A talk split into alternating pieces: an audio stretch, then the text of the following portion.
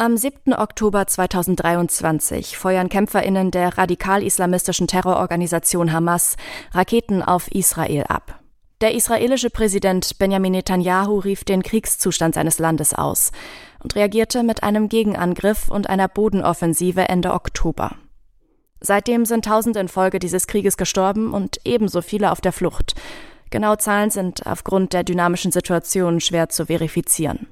Die politische Debatte darum, wer in diesem Krieg wen unterstützt und warum, ist längst in andere Bereiche des täglichen Lebens übergeschwappt. Museen und Kunstvereine sollen eigentlich Raum für Begegnung und Austausch geben. Aber seit dem 7. Oktober wird auch ihre Arbeit immer schwieriger. Der Autor und Kunsthistoriker Wolfgang Ulrich schrieb in einem Gastbeitrag im Tagesspiegel, in den vergangenen Jahren der Krisen und Kriege stand der Kunstbetrieb stets auf der Seite der Minderheiten und der Opfer. In diesem Krieg zwischen Israel und Palästina, da würde es jetzt aber keine klaren Seiten mehr geben. Katrin Budde, Vorsitzende des Kulturausschusses im Bundestag, plädierte jüngst dafür, dass Zusammenarbeit möglich sein muss. Was geschieht, wenn das Gespräch zwischen den unterschiedlichen Parteien abbricht? Und droht tatsächlich eine Spaltung innerhalb der Kunstszene vor dem Hintergrund dieses Krieges? Mit diesen sehr ernsten, sehr komplexen Fragen begrüße ich euch ganz herzlich zur allerersten Folge von Kunst und Leben, dem Podcast in Kooperation mit dem Monopolmagazin im neuen Jahr 2024. Mein Name ist Eileen Wrozina und ich freue mich natürlich wie immer, dass ihr mit dabei seid. Hi. Kunst und Leben, der Monopol-Podcast von Detektor FM. Der Überfall der Hamas und die Reaktion Israels mit ihrer Bodenoffensive hat in der Kunstwelt für Streit und Unmut gesorgt. Für dieses wirklich sehr komplexe Thema sitzen mit mir jetzt zwei Menschen an den Mikrofonen, die sich in den vergangenen Wochen und Monaten wirklich sehr intensiv mit dem Thema beschäftigt haben und mit Künstlerinnen, mit Museumsleiterinnen und Philosophinnen darüber gesprochen haben. Wie immer bei Kunst und Leben herzlich willkommen Elke Buhr und Sebastian Frenzel, das Leitungsduo vom Monopol Magazin. Hi, schön, dass ihr da seid bei dieser ersten Ausgabe im neuen Jahr. Hallo. Hallo.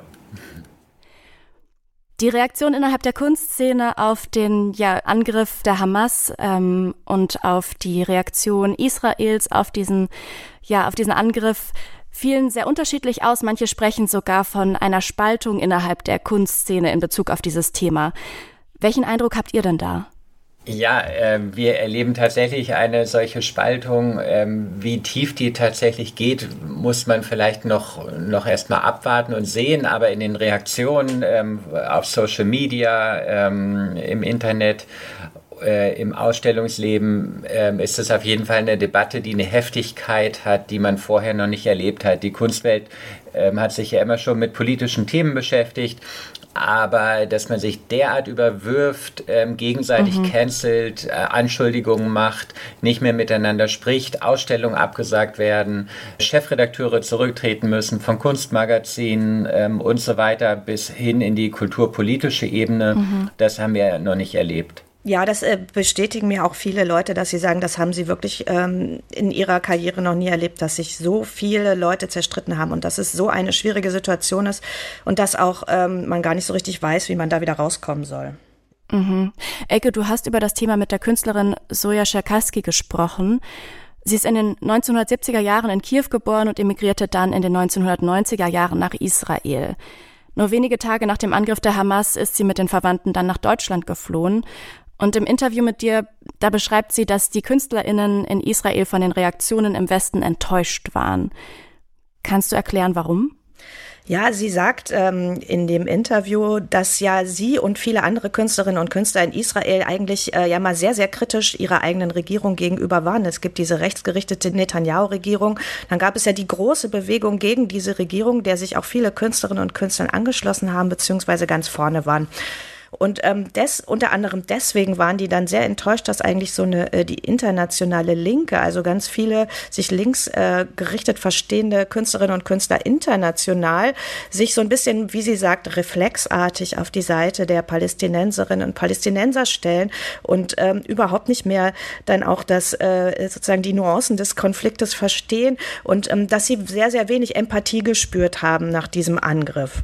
Wie genau sich Soja Scherkaski ausgedrückt hat, das hören wir jetzt nochmal im Originalton. What we were feeling that this, like for example, this letter from Artforum, it's just automatic reaction. Of course, like the Palestinians are oppressed, And uh, usually, you know, like uh, me and other artists, usually we criticize Israeli politics in uh, in in the occupied territories and especially the current government, you know, which is like very extreme uh, right uh, members got in, but what happened in this attack it cannot be justified by nothing you know like there is no justification for this thing. And, and hamas they are a terrorist organization. They are not uh, freedom fighters. They are like we had a feeling that people just don't give it a thought. Like they're they're like uh, not used to analyze. They used to take side like by uh, sort of uh, automatically by what is the reference group is like mm-hmm. you know talking about.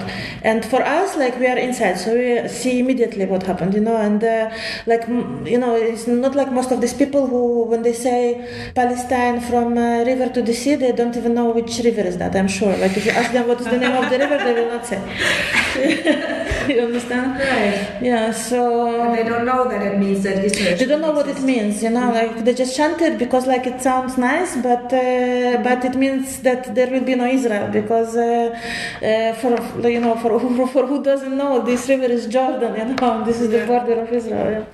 Das ist jetzt so eine, eine stellvertretende Stimme für die, für die internationale Bühne. Welche Reaktionen habt ihr denn aus Deutschland mitbekommen? Wie ist, wie ist hier die Lage? Ja, also vielleicht muss man noch sagen, die internationale Bühne ist tatsächlich auch weiter gefächert. Ähm, da kam viel aus Amerika auch, ähm, wo ähm, sehr viele, äh, teils auch jüdisch-amerikanische Künstlerinnen und Künstler, muss man sagen, ähm, die ähm, die Reaktion Israels verurteilt haben, teilweise aber ohne die, die Hamas-Attacke überhaupt zu erwähnen. Ähm, deshalb dieses Gefühl der Einseitigkeit oder ähm, dass es so eine Tendenz Richtung ähm, palästinensischer Unterstützung gibt auf der internationalen Bühne, diesen Eindruck haben wir auch in Deutschland ähm, sieht das ein bisschen anders aus. Da ähm, sind die Reaktionen tendenziell vielleicht ein bisschen israelfreundlicher, äh, muss man sagen. Hier wiederum äh, haben dann aber jüdisch-deutsche Künstler, die sehr kritisch ihrer eigenen Regierung gegenüber eingestellt sind, dann häufig das Gefühl gehabt, dass sie nicht gehört werden. Also in, in Deutschland wurden dann vor allem ähm, Stimmen gehört, die, die halt äh, die Hamas-Attacken ähm, äh, verurteilen, die oft auch regierungstreu sind, also der israelischen Regierung treu. Und ähm, Stimmen von, von ähm, israelkritischen Künstlerinnen, jüdischen Künstlerinnen und Künstlern ähm, wurden vielleicht weniger gehört hier. Um gegen Antisemitismus vorzugehen, hat der Bundestag den BDS-Beschluss verabschiedet. Dieser Beschluss hat bis heute massive Folgen für den Kunstbetrieb. Denn es wird jetzt nicht nur hitzig diskutiert, sondern eben auch hitzig, wie Elke vielleicht schon ähm, zitiert hat, reflexartig auch teilweise gehandelt.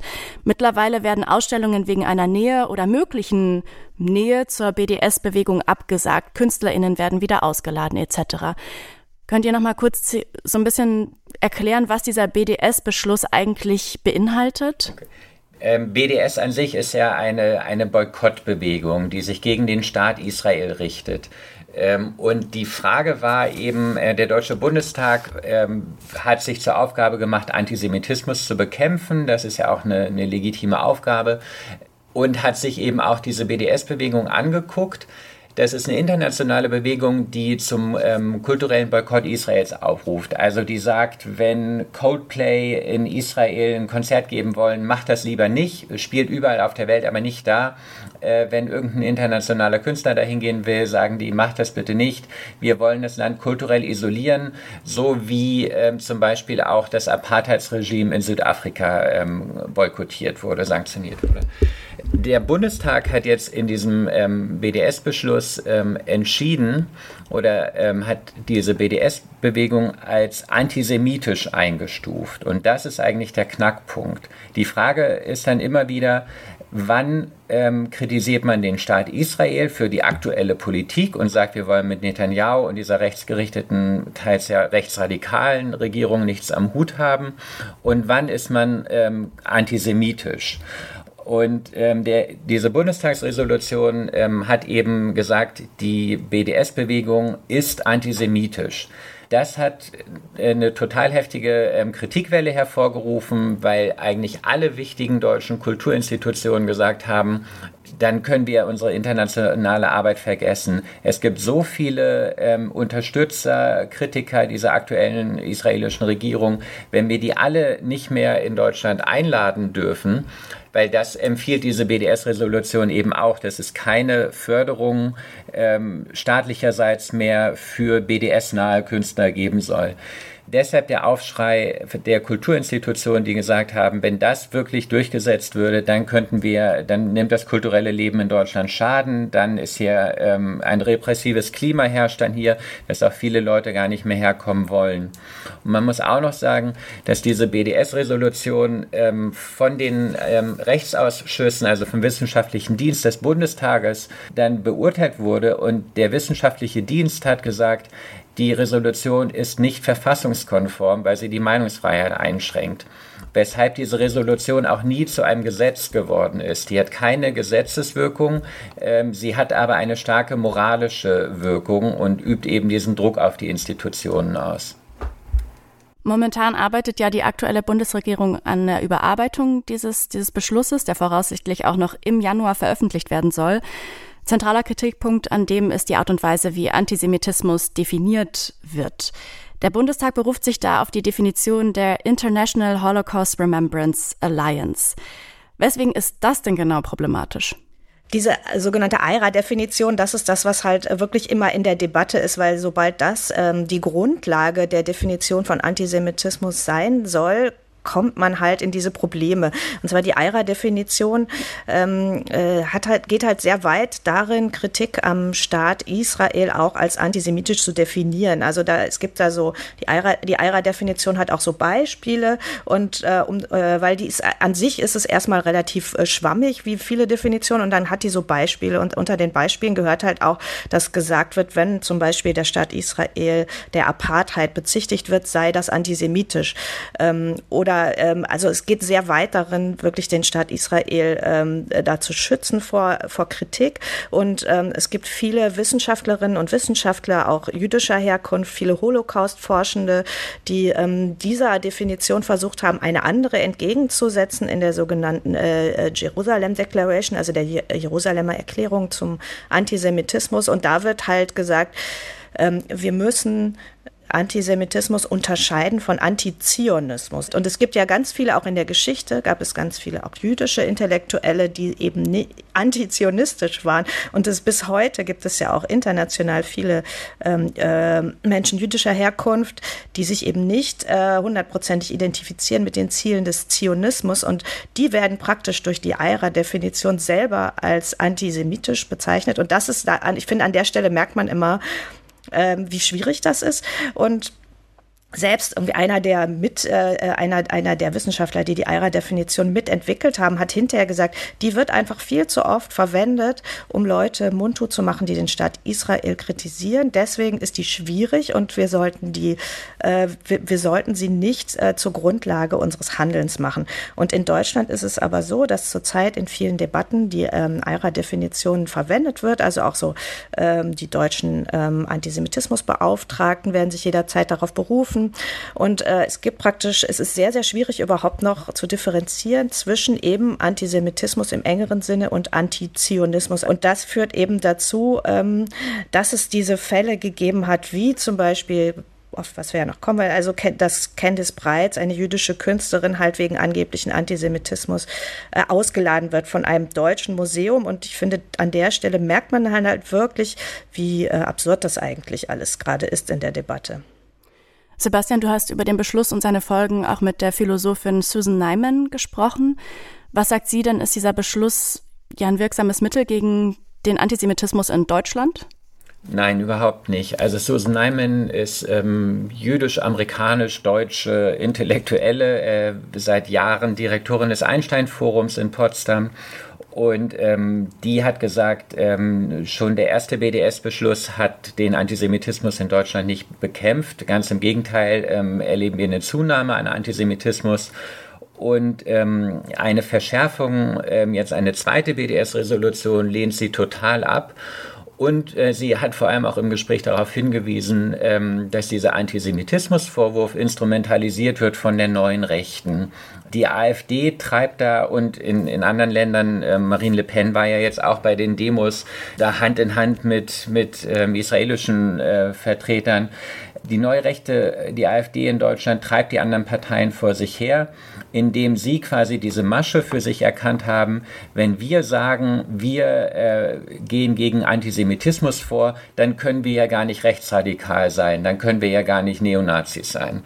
Ähm, das ist so die Masche, die die neue Rechte für sich entdeckt hat und wahnsinnig ähm, erfolgreich, muss man sagen, auch einsetzt.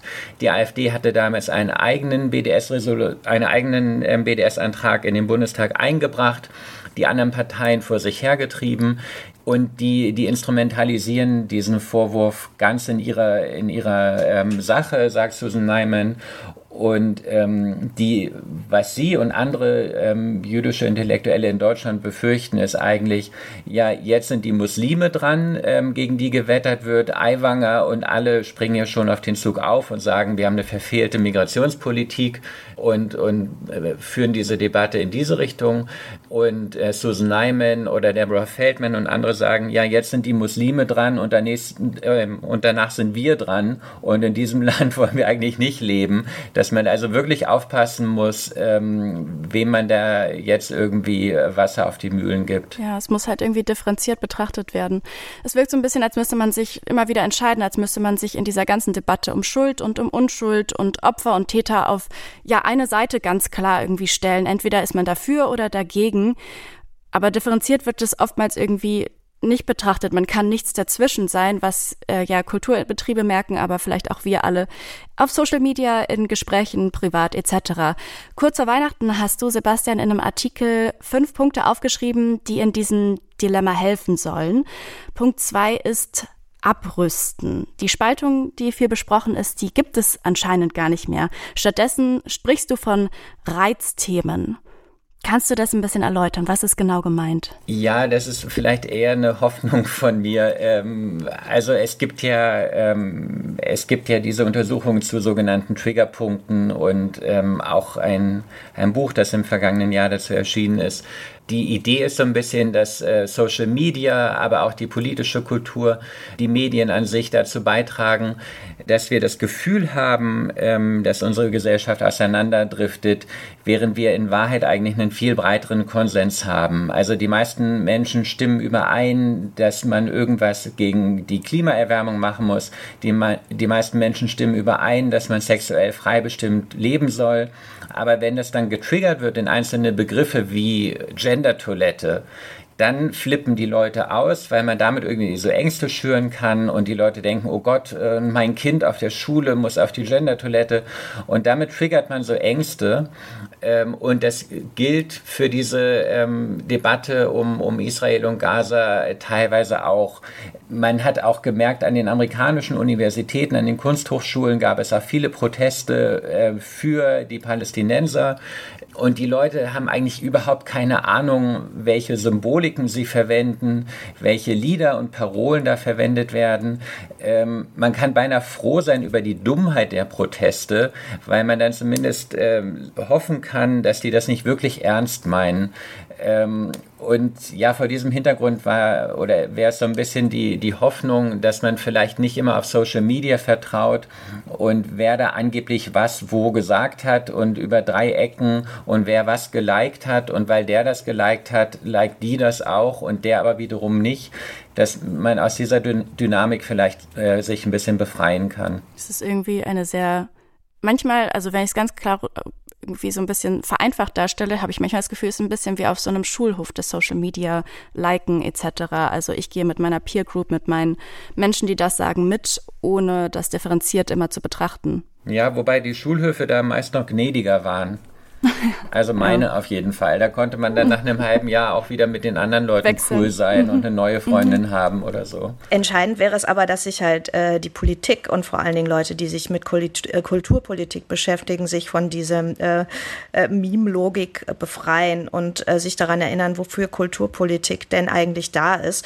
Weil eigentlich war es ja immer so, ähm, dass, die dass die Kultur Brücken bauen sollte in Momenten, in denen ansonsten nicht viel geht. Also wir brauchen die Kultur, um Austausch zu haben, auch mit ähm, Leuten, mit denen wir inhaltlich eben nicht übereinstimmen. Und deswegen hat es hat ja immer kulturellen Austausch dann auch, also auch im Kalten Krieg hat es Austausch zwischen ähm, äh, der Sowjetunion und dem Westen gegeben oder äh, wir machen Austausch auch, wir wollen auch Austausch mit, also Goethe-Institut geht in die arabischen Länder natürlich bewusst, auch wenn man äh, weiß, dass man Differenzen mit denen hat, so muss das ja auch sein. Aber wenn auf der anderen Seite Kulturpolitik plötzlich sagt, okay, wenn irgendjemand sagt, äh, das Wort Apartheid im äh, Zusammenhang mit Israel erwähnt, können wir mit dem nicht mehr arbeiten, dann ist der raus.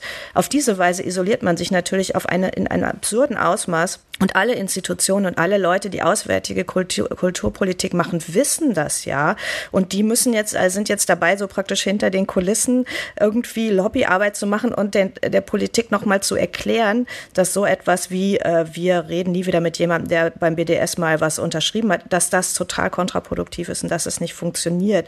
Also in äh, Berlin ist es auch gerade so, dass sie dabei sind, an einer sogenannten Antidiskriminierungsklausel zu arbeiten, die dann Förderrichtlinie für die die Institutionen werden soll. Das ist dann auch sowas wie BDS-Resolution, also äh, wo dann alles Mögliche, wo dann die Institution äh, praktisch ähm, äh, dazu angehalten werden sollen, zu überprüfen, was eigentlich die Leute, die bei ihnen ausstellen, für eine Gesinnung haben, was die geliked haben, was die, äh, ob die eventuell BDSner sind. Und sowas ist natürlich, es geht einfach gar nicht. Also dann kann man nicht mehr arbeiten mit, mit äh, Leuten, die man einlädt und so. Und das ist halt etwas, wo jetzt wirklich ganz hart auch politisch gerungen werden muss und wo im Zweifelsfall, ich denke auch, dass die Institutionen sich rechtlichen Beistand suchen, dass man auch einfach dagegen klagen muss. Also dass man sagt, okay, was war eigentlich nochmal die Meinungsfreiheit? Warum steht sie in unserem äh, Grundgesetz? Und wollen wir wirklich so eine Überwachungsaktivität für unseren Kulturbetrieb? Und ich glaube, das ist wirklich gerade, das wird sich nächstes Jahr zeigen. Das ist ein ganz schwieriger Moment gerade und da wird sich auf jeden Fall,